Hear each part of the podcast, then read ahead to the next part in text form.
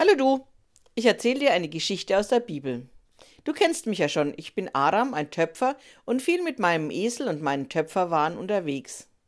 Heute mache ich mich wieder auf die Reise. Alle Becher, Teller und große Gefäße sind ordentlich verpackt und auf dem Rücken des Esels verteilt. Es geht mal wieder los. Und ich bin froh darum. Ich muss hier mal weg. Mein einer Nachbar, der strengt mich unendlich an. Ständig weiß er was besser. Ständig leiht er sich was von mir und bringt es nicht wieder zurück.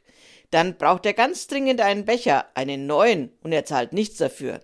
Immer bin ich am Geben und soll Verständnis haben. Er regt mich einfach auf, und wenn ich es ihm dann mal sage, so mit Wut im Bauch und Zorn in der Stimme, dann ist hier aber was los. Die schlechte Stimmung, die er dann verbreitet, wabert durch die Gasse, drückt sich unter der Tür herein bis in meine Werkstatt und zu meiner Schlafmatte. Er redet nicht mehr mit mir. Er tuschelt mit den anderen. Er schaut verächtlich zu mir. Ich schaue dann immer, dass ich ihm nicht begegne, was bei einem Nachbarn natürlich schwierig ist. Heute mache ich mich wieder auf meine Verkaufsreise, und dann kann mir der blöde Nachbar gestohlen bleiben. Ich bin die nächsten Tage nicht hier und kann nicht schon wieder dumm angeredet oder ausgenutzt werden. Jawohl. Als ich unseren Ort hinter mir lasse, fällt mein Ärger von mir ab. Vor mir die Landschaft. Heute ist der Weg auch nicht weit bis zum nächsten Markt, und die Herberge, in der ich heute Abend schlafen will, ist eine ordentliche. Sie ist sauber, die Wirtin kocht gut, beste Aussichten. Am Markt angekommen, baue ich meinen kleinen Verkaufsstand auf, und schon kommen Menschen manche nur zum Unterhalten, andere um was einzukaufen. Der Tag vergeht wie im Flug. Die Herberge ist wie immer und auch das Essen ist wieder gut. Ich schlafe ruhig und erwache ausgeruht. Weiter geht es zum nächsten Markt. Auch hier baue ich meinen kleinen Verkaufsstand auf. Auch hier kommen wieder Leute, die sich unterhalten und solche, die was kaufen. Und dann, dann sehe ich ihn und seine Freunde und Freundinnen. Jesus ist auch im Ort. Fein, sicherlich kann ich wieder etwas zuhören. Das gefällt mir. Jesus ist so anders. Da gibt es immer wieder was zum Nachdenken. Höchstwahrscheinlich. Doch diesmal ist es nicht so einfach mit dem Zuhören. Am Marktplatz bleibt er nicht mit seinen Freunden. Sie ziehen hinaus in Richtung der Felder. Ich bleibe noch eine Weile am Markt, aber da ist nichts mehr los. Die Menschen sind Jesus hinterhergezogen. So packe ich meine Sachen ein und gehe mit meinen Waren und dem Esel zur nächsten Herberge. Da kann ich den Esel und die Tongefäße sicher unterstellen. Und dann mache ich mich auch auf den Weg zu den Feldern. Und wirklich, da ist er, mit seinen Freunden und Freundinnen und vielen anderen Menschen. Ich setze mich dazu und höre zu. Jesus fängt an, uns über das Gebot, den Mitmenschen zu lieben, zu unterrichten. Liebet eure Feinde, Tut denen Gutes, die euch hassen. Ich halte die Luft an. Ist das zu fassen? Der, der mich nervt, soll von mir geliebt werden? Schlägt dir einer auf die Backe, dann halte ihm auch die andere Backe hin. Nimmt dir jemand den Mantel weg, dann überlasse ihm auch dein Hemd. Gib jedem das, worum er dich bittet. Und wenn dir jemand etwas wegnimmt, das dir gehört, dann fordere es nicht zurück. Behandelt andere Menschen genauso, wie ihr selber behandelt werden wollt. Die zu lieben, die euch lieben, das ist nicht schwer, das ist ganz einfach. Das machen alle so. Leihen ist einfach, wenn man weiß, dass man es wieder zurückbekommt. Nein, liebt eure Feinde. Tut Gutes und verleiht, ohne etwas dafür zu erhoffen. Dann werdet ihr einen großen Lohn erhalten und Kinder des Höchsten sein. Denn Gott selbst ist gut zu den undankbaren und schlechten Menschen.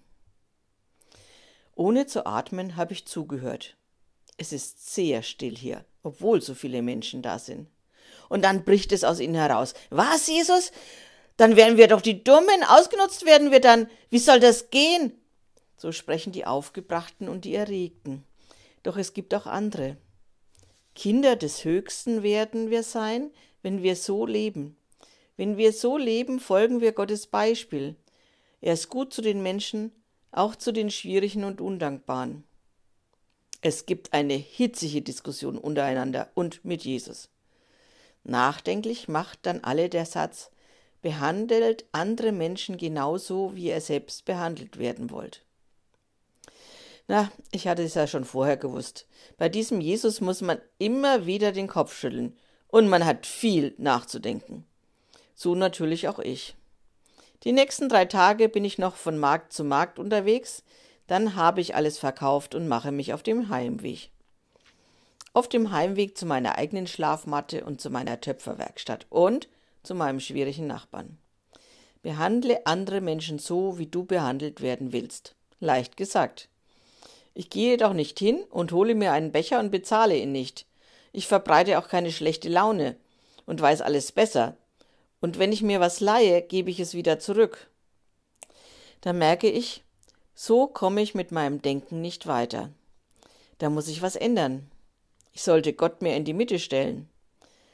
Er nimmt die Menschen erstmal so, wie sie sind. Macht sie zu seinen Kindern, wenn sie das möchten. Und da stellt er erstmal keine Forderungen. Und wenn ich an meinen Nachbarn denke, dann denke ich sofort, so und so muss der sich ändern, dann wird es schon was mit unserer Nachbarschaft. Nein, ich muss mich ändern. Ich weiß, mein Nachbar ist nicht einfach. Doch ich möchte ein Kind des Höchsten sein, wie Jesus so schön gesagt hat. Also muss ich mich ändern. Und ich sage euch, das wird schwierig.